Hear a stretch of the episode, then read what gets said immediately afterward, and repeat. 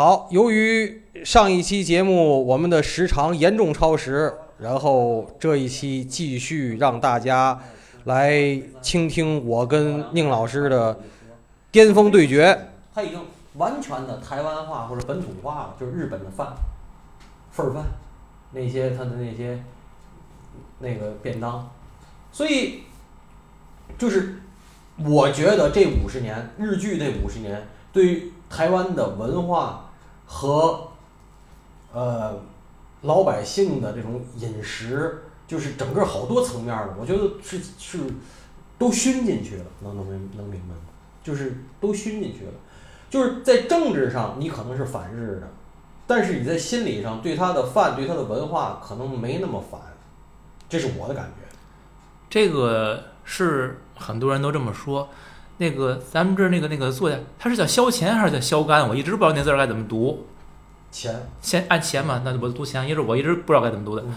嗯，萧乾做记者的时候嗯，他去过台湾。嗯他去台湾之后就写文章就说嘛，嗯就感觉台湾的这个文化各方面嗯比大陆领先几十年。嗯，就是这这为什么他会领先几十年呢？就是因为他那几十年跟你是不一样的，嗯他是另外一种文化的熏陶之下，就是从一个做侧面来佐证。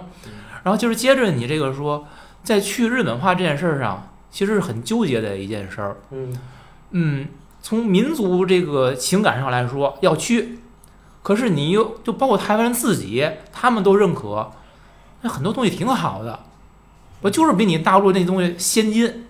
嗯从生活的习惯啊，包括到这个工厂的工业化的水平啊，嗯，包括可能会有一些经济方面的各种问题吧，为你好。你你你你都给我去了，那我我要我要我要回到什么样呢？嗯这其实也是说陈怡到台湾之后面对的一个问题。嗯我觉得咱聊到这儿，可以把陈怡这个人就拉出来了。嗯嗯，按电影里边讲，知识分子对陈怡的评价是非常低的。他不是说陈怡是什么？这就是这哪是政府啊？这不陈怡的公司吗？他们是这么说吧。然后还说说像么像这个蒋介石把土匪一样的陈怡放到台湾做领管理管理者，这种评价。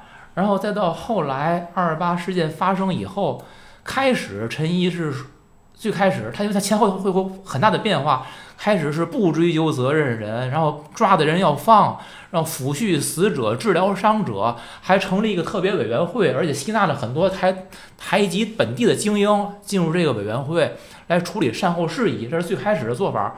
然后后来可就直接调兵来来杀了。总体来说，电影对陈一的评价是非常负面的，而实际上我看书呢，我觉得这点我我谈不上同意谁啊，我只是说我看的东西。嗯就是陈怡到台湾，首先他第一个制度的采用，因为说日本以前对台湾是一个总督在管，他是一个总督府。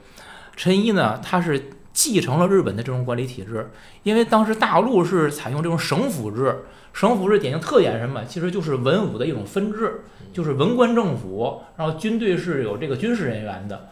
然后陈怡他是叫台湾的这个这叫哎呀，嗯，他是行政长官。就是他既是省主席，同时又是警备司令、总司令。那文武大权他一手抓，其实他就是一个台湾的独裁者。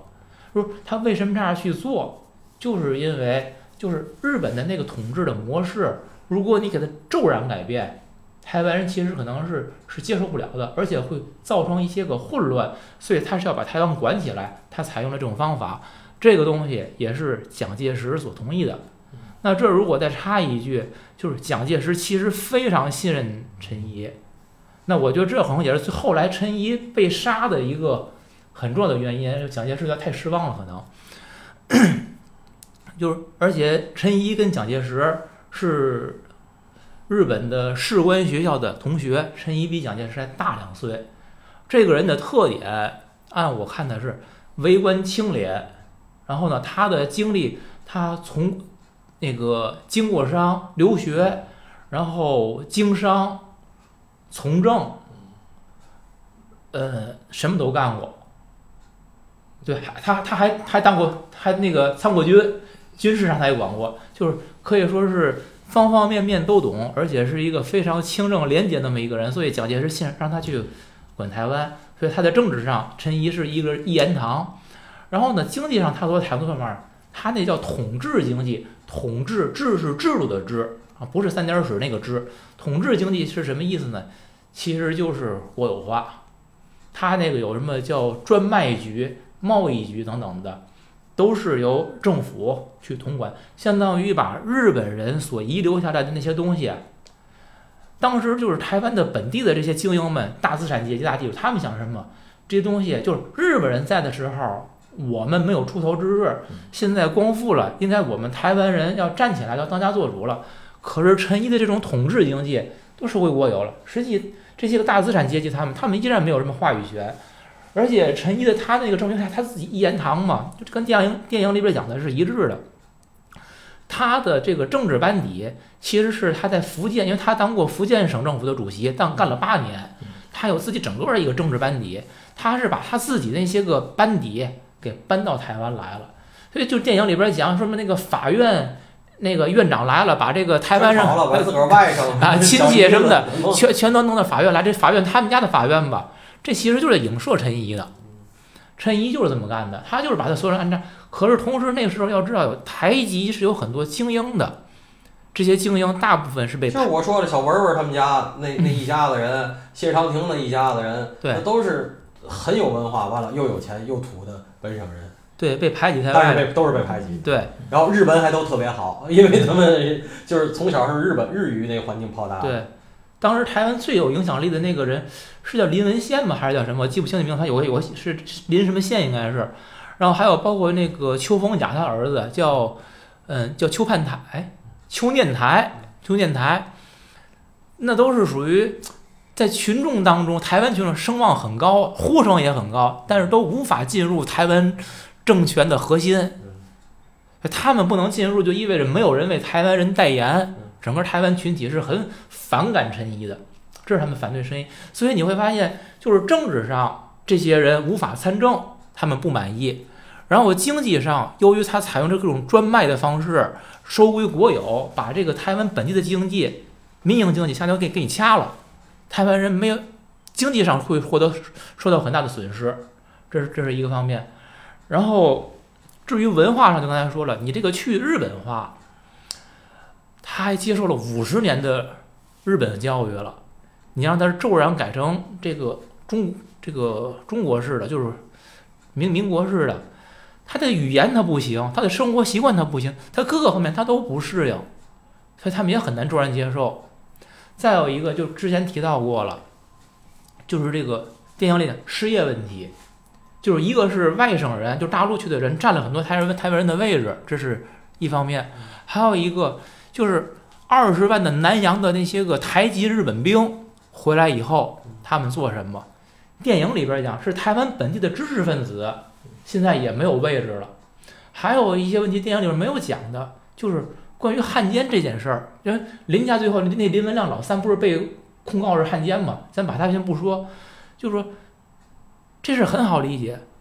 大陆沦陷了这么多地儿，当时你这你这地儿老百姓不活嘛？他们得生存啊！就是你对于这个汉奸身份的判定，其实就是是非常模糊的。对，很难。为什么说为什么说是模糊的？你只要沾过包的，原则上都能行，对，都能算。对，你给他上过班，你算不算汉奸？对，你给他挖过铁路，你算不算汉奸？你说你是你妈抓壮丁，对对吧？你给他，你给这些这个身份对界定，我觉得。所以就这问题，就是说，很多在日本执政时期，不管你是在政府在企业里边干过什么事儿的，这里就被就被清理了。然后在甄别汉奸的时候，其实开始是很严的，后来就是像那个那个邱念台他们这些人，他们就一再向像于右任啊，像这个南京那边就呼吁，要这不要过于严苛，起到了一些作用，但实际还是有很多的右派扩大扩大化，历史是那么相似，对吧？就就这意思，所以你就会发现台湾人的生计生存问题。面临挑战了。电影里边其实是后来讲到了那个林文雄，就老大林文雄，他那商店不也关了吗？他媳妇儿不就说嘛，店你也不开，家里没钱了啊，怎就就就急了嘛。这就是台湾人当时的生存现状。还有就是同工不同酬的现象，你比如说咱俩都在法院里边，咱俩同样的职位，本省本省人，你就拿一份工资；如果我是大陆来的阿山外省人，那我不但有工资，我还有一个月六千块钱的津贴。这台湾人也不满意，就是不平等嘛。但是对于陈毅来说，这可能是他维系自己的一个班底的一种手段，嗯，对吧？你这所以各从各的角度，跟我这儿跋山过水的，对吧？过来了，那情况打了一辈子仗，对啊享受享受不行啊。对呀、老子打下来江山，老子做啊。对呀、对呀，我我我爬过雪山，过过草地，我我现在啊，你给我毙了是吧？那必须的。嗯，这些问题，但就是我刚才说是从从台湾人本省人他们的角度来考虑这件事儿，但是其实你从管理台湾的角度，其实陈怡很多做法，既是不得已，也是必须的。你这个嗯，言论是有出处的，是吧？不是说咱胡说啊。我不不不不是瞎说，引自什么什么括括号说明号，大家去查。大家愿意去看，就我说那个什么那个刚才个那几本书你再念一遍。什么戴国辉啊，什么王小波呀、还有那个什么楚什么那个人，就是咱大陆自己的。那您把您那书单儿回来，我我列在咱们那个软文里面？其实李敖还写过好几本，但是我压根儿没看，因为我觉得像李敖这种喷子的书，我我看的话，我怕他误导我，我压根儿不想看。对，嗯，就是我为什么他这必须，就是说，第一，陈毅自己就说了，日本的统治模式你骤然改成这么大陆这种模式，他接受不了。我认为这一定是的，这种巨大的转变。还有一个，就是他采用统治，嗯，其实当时一个问题就是，日本一撤走以后。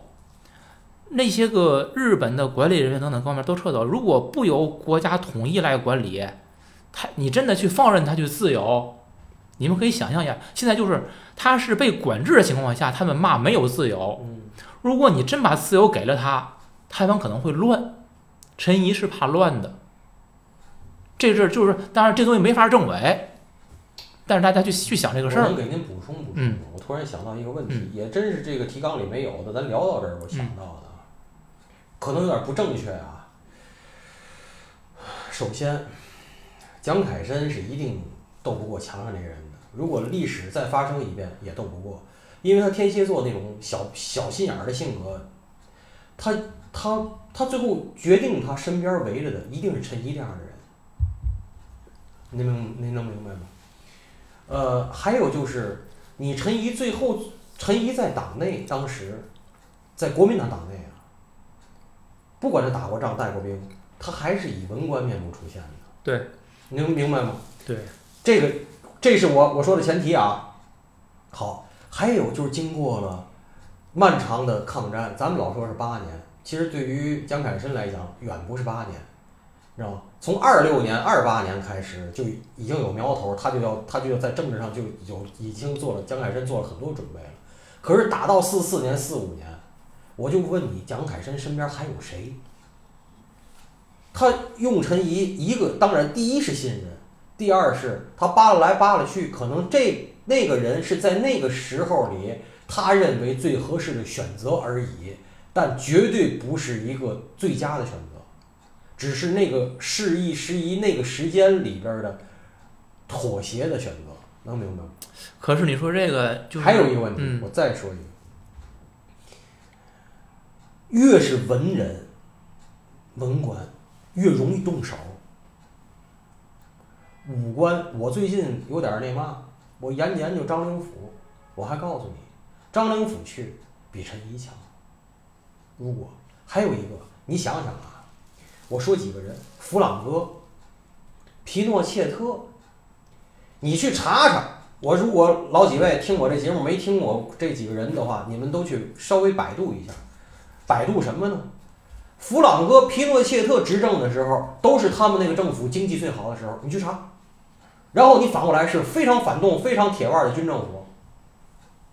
军政府有它有几个特点，而且军政府真好好玩，它是不会限制第三产业的，它还会让第三产业蓬勃发展，包括无烟工业、粉色工业。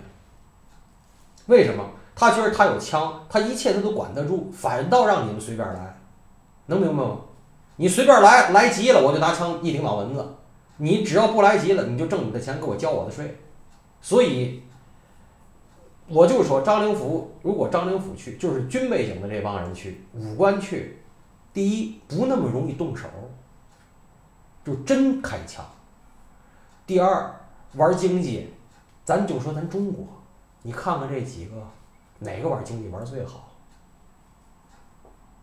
开发区大有希望玩的最好。那开发区大有希望原来是刘邓大军好吗？那是真带兵的好吗？你自己说哪个玩经济玩的好？我我我我我觉得这个，您那其实是有点时势造英雄的。我真的我真的嗯那个是赶上时候，就是这种东西，谁赶上什么时候，谁就能出来。所以说陈怡其实也是时间的选择，历史的是时间是历史或者叫历史的选择，历史也是时间的东西嘛。对，就咱们这包括咱们这个城市建设涌现出来这些有成就的各个地地方的领导者和这些最后他们出了事儿怎么样？这不都是时势造就的，跟他们个人有多大关系呀、对吧？你包括之前跟个人性格特点还是有关系。是有关系，没有这个时势，他们什么都不是。你像什么大同市长等等的，还还不都是时势造就的吗？嗯，对吧？我要就你说陈仪这事儿啊，我是这样的，蒋介石对陈仪非常信任，就是信任。所以我刚才说了，第一是因为信任不是任，他这种信任，就是说到什么程度，不是没有人弹劾他的。就我说什么邱念台这帮人，那没事儿就去给他告告告黑状去。但是蒋介石就是坚持，就是以陈怡说的算，而且不撤换他。到最后，陈怡自己，因为台湾到后来就是他们一直闹得很凶，就要求要求自治，说白了，台湾人台湾要由台湾人来管，就这么简单道理。你现在可能就变成台独了，那会儿他们叫自治。然后陈仪说这个要过渡期，要三年，台湾人说不行，就一年。到哪天哪天你就得，最后陈仪就跟蒋介石说，要不这个咱们考虑一下这个安排，哎，我去退职，我给你推荐俩人儿，推荐汤恩伯，也不还谁我忘了，汤恩其实吧，啊，陈毅有私心啊，他推荐这俩人都是他自己的班底，汤恩伯是他义子，虽然最后汤恩伯给他弄死了吧，呃，但是他是说是有这方面的安排，然后蒋介石是说什么，你就接着干，不不用考虑这么多，非常信任他。然后你刚才说这个提到一个军政府这件事儿，我觉得这个我非常同意。就是陈一这个悲剧啊，跟他这个文人有很有很大的关系，真有很大关系。就是我们你看他之前，就是你会讨论，会去觉得，虽然说他的这个政治制度也好啊，他经济是国家独占也好啊，然后文化上可能会有一些冲突等等的，这些很重要。但是有一件事可以把他们都解决，就是枪杆子。伟大领袖这里边枪杆子里边出政权，枪杆子能控制所有这些，就是你说军政府，我可以摆平，我把这件事摆平之后，什么都按我的套路、我的安排，按部就班，你干就行了。不听话，我就摆平你。而陈一恰恰在这件事上，我觉得他有一个重大的失误。嗯，当时去台湾接管的一个是，军政府不真突突，他就是光拿枪顶对脑门子。那就可以了。问题他是没顶脑门子，直接突突，你知道吗？不是，还真不完全。陈一的问题是，他压根儿就没顶，也他最后突突那是没有办法，他或者换句话，他是没有枪去顶。台湾那个接收的时候是七十军，七十军就是当初福建的那个保安团改编的，军纪很差，然后就是说，嗯，那咱看书上写的说破衣烂衫就去接收台湾了，那个说的就是七十军。然后后来还有一个是六十二军，六十二军好像是从基隆去去登陆去接收的，那个是美械装备，军容整齐，那是掌国军军威的。然后后来呢，你想接收台湾呢，应该是四五年、四六年，我这时间有点乱啊。然后跟着后边打内战了嘛，打内战的时候，蒋介石需要兵啊，当时就征求陈仪意见了，说台湾我得给你留人，留多少部军队？陈仪说什么？陈仪说：“我这个日本的有大概是十万还是二十万，我记不清数字了，这数字脑子不行。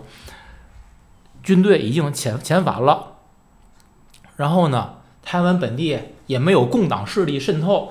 其实台湾还真没有多少共产党，有极少量本地的台工，也有大陆派过去的，但是力量微乎其微。就那会儿，最后他们统计过，就七八十个人。”那就可你可以你可以忽略不计。还有包括咱们这以前说什么这个二二八是有台共，就是是咱们领导的或者怎么着，那都纯扯淡。无论现在是咱们这还是台湾那边，都说这这是不不存在这件事儿了。就是人陈毅就认为我这块没有什么安全隐患，我可以管理的好。结果他就把这个嗯。七十军和六十二军后来都改编成了七十师和六十二师，最后都派到了大陆的战场上去了。应该是去华北战场还是东北战场？手底没有枪了呗。对，然后当初台湾是有有警察部队的，有警察，然后这日日据时警察呢，后来警察也解散了。最后陈仪是从福建那边培训过来了一些人，那些人就好像普遍是高中学历，差不多，属于还比较有素质，但是就比较年轻，没有经验，但是人太少，只有一千多个人，他们要接手。当时日本那会儿可能是是三千还是几千个人留下来那些职位的工作，他们要去做，他根本应付不了，所以最后就是，我认为二八是可以避免的，避免什么？就是说你打死嫌犯的这件事儿了，然后你马上还用强制手段，你管理起来，就这么说吧，你在咱这儿，如果谁想怎么着，你想自卫自卫，那马上给你一管控，你还有自卫的可能性吗？你自卫不起来了，他是从一开始就没有力量去管控这件事儿，所以才会让他们闹起来。他闹起来之后，你看没法收拾了，最后是只能调兵。他其实是这么一个状况。说到底，他的国家机器不够强大。为什么我说是陈毅的悲剧呢？就是说他自己想把经济治理好，但是他忽略了一点：你如果没有强制手段的话，就是你用了很多强制性的东西，可你却没有匹配的威慑力。这件事最后你就，当遭到对方的反对的时候，你就干不下去了，这是陈毅的悲剧。还有就是，刚才你提到的军政府时候这个第三产业，陈毅为什么他这个清正廉洁，他把当时就是这个红这个红灯区这种色情产业他给禁了，舞厅他给禁了。那对吗？那那就不对。咱咱不讨论对不对，就是说，当时的台湾，这是一个人民国际关心到关系到国际民生的那么一个产业，这帮人就指着这个吃饭了。所以最后，一个是指着吃饭，一个是情绪的宣泄口，你都给人家关了。钱钱关了这个事儿，最最不乐意的还不是说那些个嫖客不乐意，是这些从业者最不乐意，生计断了呀。对啊，没饭吃了。所以就是联想到之前咱们说的，你说你当地的这个民族资产阶级也好，就大资本家这些人没有没有钱赚，知识分子失业了，然后底层的群众现在也没有饭吃，南洋回来的日本兵找不着工作，这都是巨大的社会压力呀。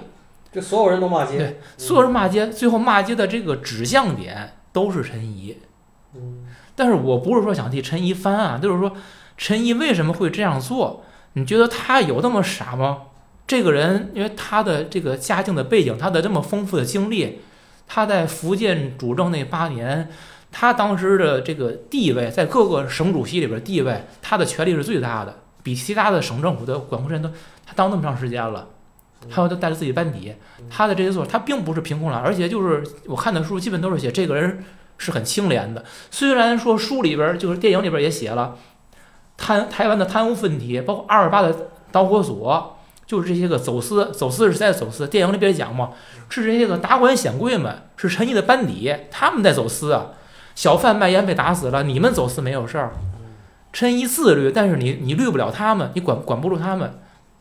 这并并非是他的本意，但这是一个客观的结果。所以还有一个陈毅，其实有一个他做的非常重要一件事儿，电影里边没讲。当时，嗯，收复台湾以后，是说要把法币。带到台湾，可是陈仪把这事给顶住了。他这还用台币，台币实际上是延续了日本时代的一些个政策。然后他把日本的那个日本那叫什么什么元的我忘了，就是给银行规定的时间，你们都换成台币，用台币流通。当时台币和这个法币的比例是一比二十五，这是市场价格，我不知道是不是官价，什么市场价格是这个。就是如果当时用了法币，台湾经济一定崩溃。因为后来法币的滥发导致通货膨胀，而台湾因为自己自成体系，所以它没有受到法币的影响，这一点儿对台湾经济的这个贡献是非常大的。开始是台湾人都反对，我们统一了，为什么还用台币？我们用法币？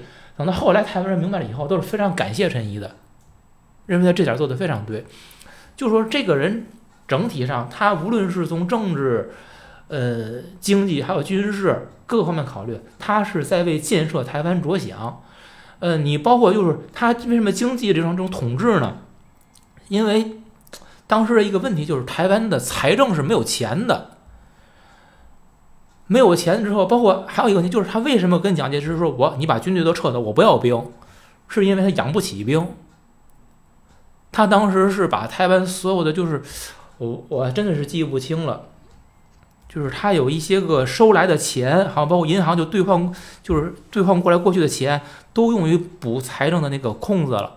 他不养兵就是为了减轻财政负担，让这台湾的经济能够运行起来。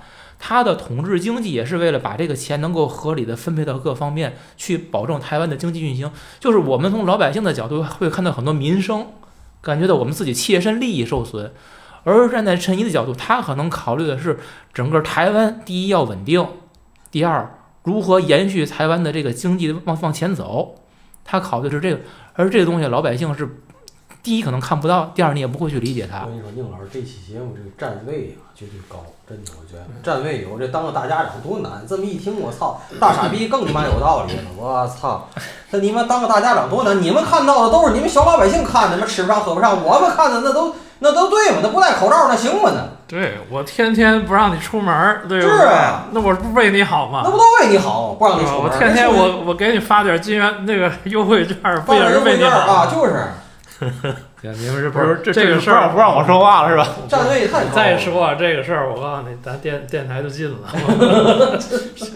那边不同意，这边也不同意，都不同意。真是的，不是两头不落好，你受了？哎，这其实就是陈一当时的处境。你看，真的。就陈毅当时就是什么呢？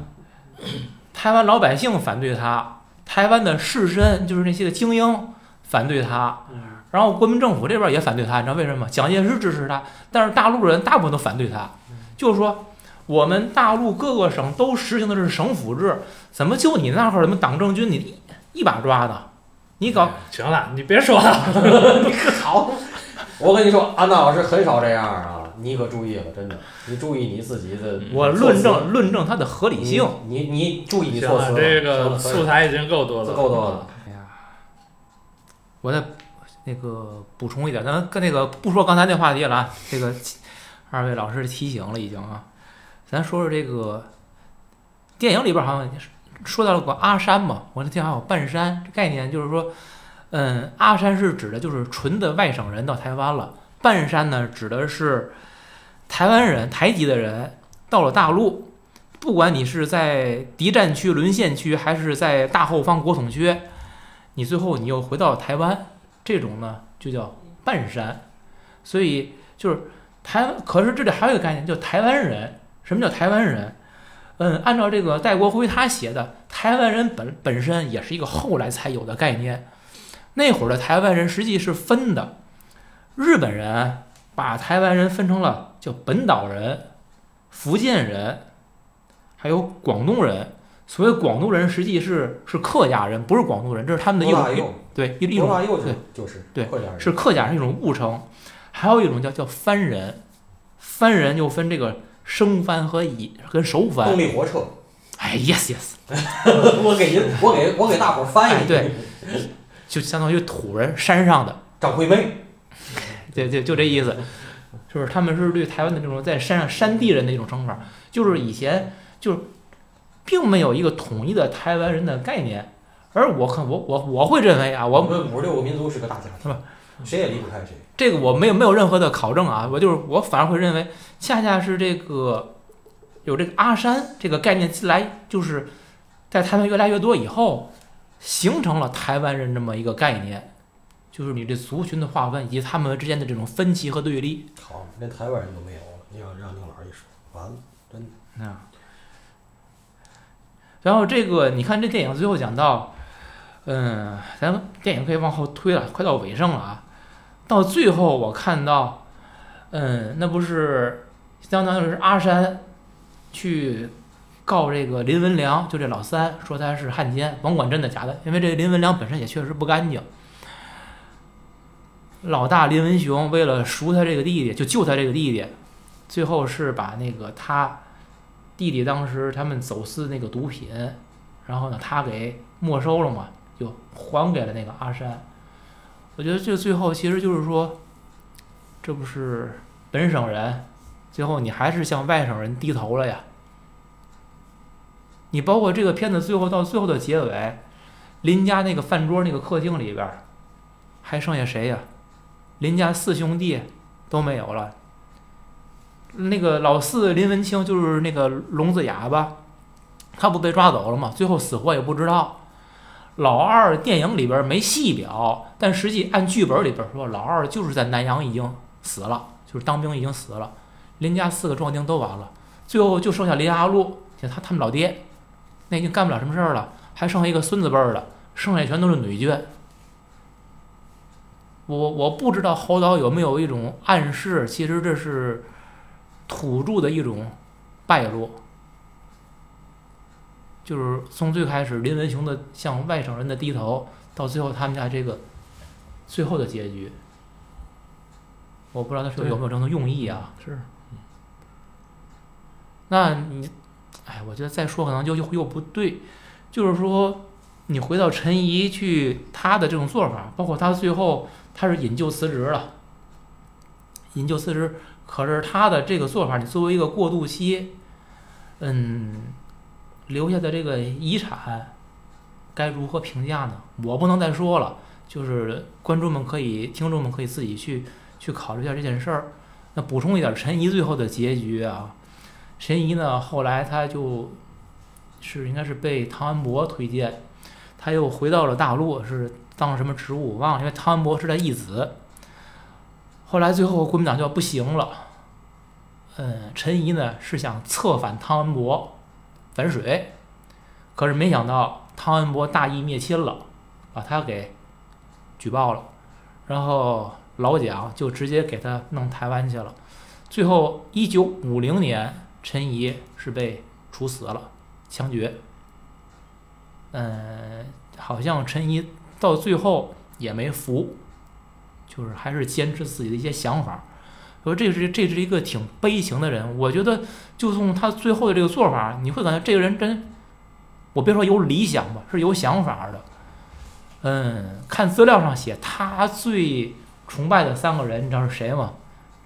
特有意思，王莽、王安石、张居正，这是他对敬仰的三个历史人物。就是为什么呢？就是我还是觉得这人是。确实比我强。你像我喜欢的宋徽宗，全是玩将。你看人家喜欢的都改革家，是吧？对，全是改革家。当然不得好死，但是都是改革家，都是有理想、有抱负的。因为他自己说的就是中国历史上真正有作为、有主张的政治家。他说仅有这仨人：王莽、王安石、张居正。杨杨广也不错。对对，所以你会发现，不是。这个事儿，我觉得咱不说政治不正确，就是这件事儿是这样的，嗯，你想有所作为，你必然会冒犯很多势势力，对，不喜欢的。你可以，他也可以喜欢的，这不都是一路人吗？对呀，他说少了，那书看少了还是。但是最后就是说，我想说的是，这些个最后失败的人，可能恰恰是想有所作为的人，不一定。这历史是很复杂，对，当然是是很复杂的。我就是说，陈毅如果不是说你想做事儿没做成，你就他妈一定是悲情人物。我说这个就是人家侯导，人家叫悲情城市，他没想那么多，都他他这个悲情出发点是就是老百姓的老百姓的悲情。他当然是你说了半天，咱这咱这个期节目 是不是陈怡的悲情？不是这个意思，我必你别说了，我着急了啊！不说不说，咱节目说到这这这个点儿上，就是往回收着收着点儿是吧？你这个事儿，历史观一定要正确，你别总你别总说这个是高层 这个就站位，我都说他站位，你就是冯小刚的思维，我告诉你，是没戏没戏，你这 冯小刚说说一九四二，非得说老蒋干嘛同情这个这那同情那，说得着吗那个？你刚吃饱饭几天了？嗯，跟咱没啥关系。不知道感感恩。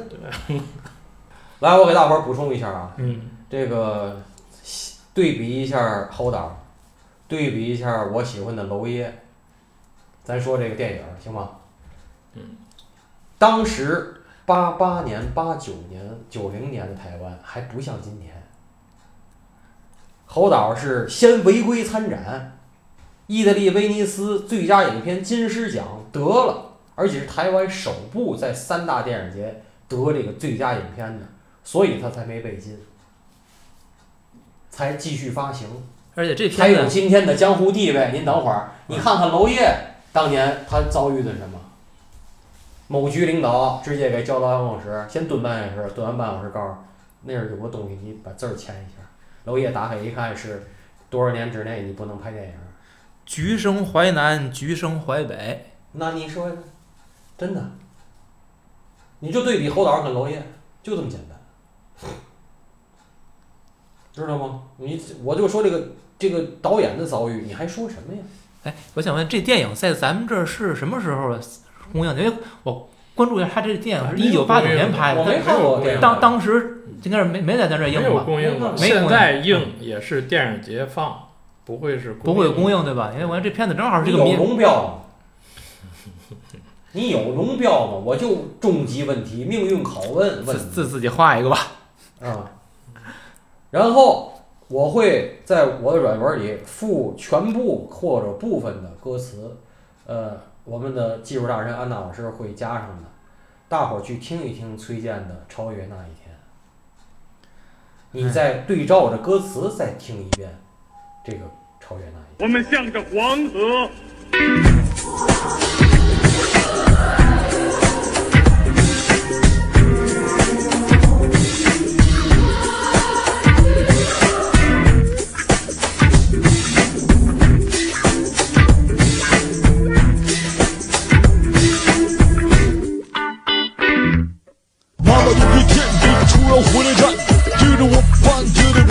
我说，说我有一个亲生的妹妹还活着，我从来不知道，也没见过。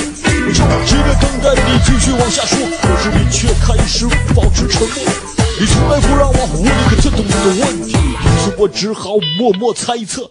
你说有一天他将永远的回来，并且认我做他的亲生哥哥。这一切我虽然感到特别突然，可我也似乎在梦里见过。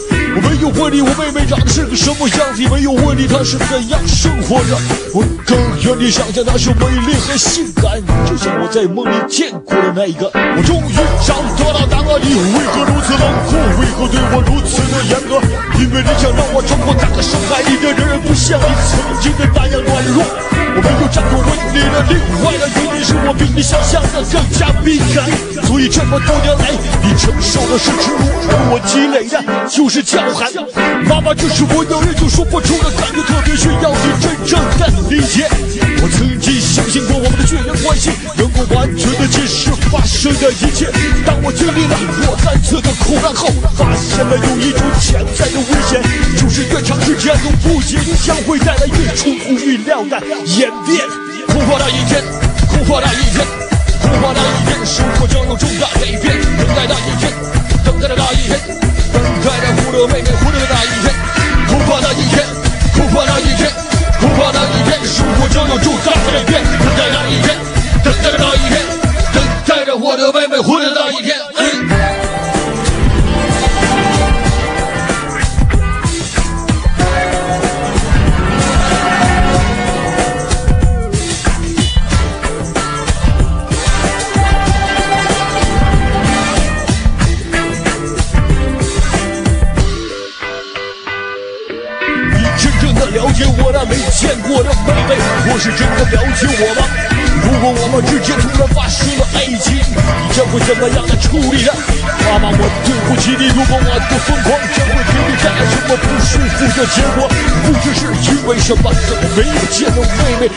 你开始爱上他了？他会真的尊重你吗？他会真的看得起我吗？如果你要是的生起了气，他会真的像我一样害怕你了？如今年轻的劲儿过了后产生了矛盾，我们还会真的互相爱吗？如果有一天你们俩想要分开，你到底让我跟谁走呢？妈妈妹妹回来那一天，将是一个机会，超越那个传统的家庭观念。你知道多年来你荒废了多少感情，为了你那堂堂的家长的尊严，一直想试着帮你把这问题解决，可你却很少给我机会道歉。我开始怀疑你那把我公平的能力，因为我这么努力，你居然看不见。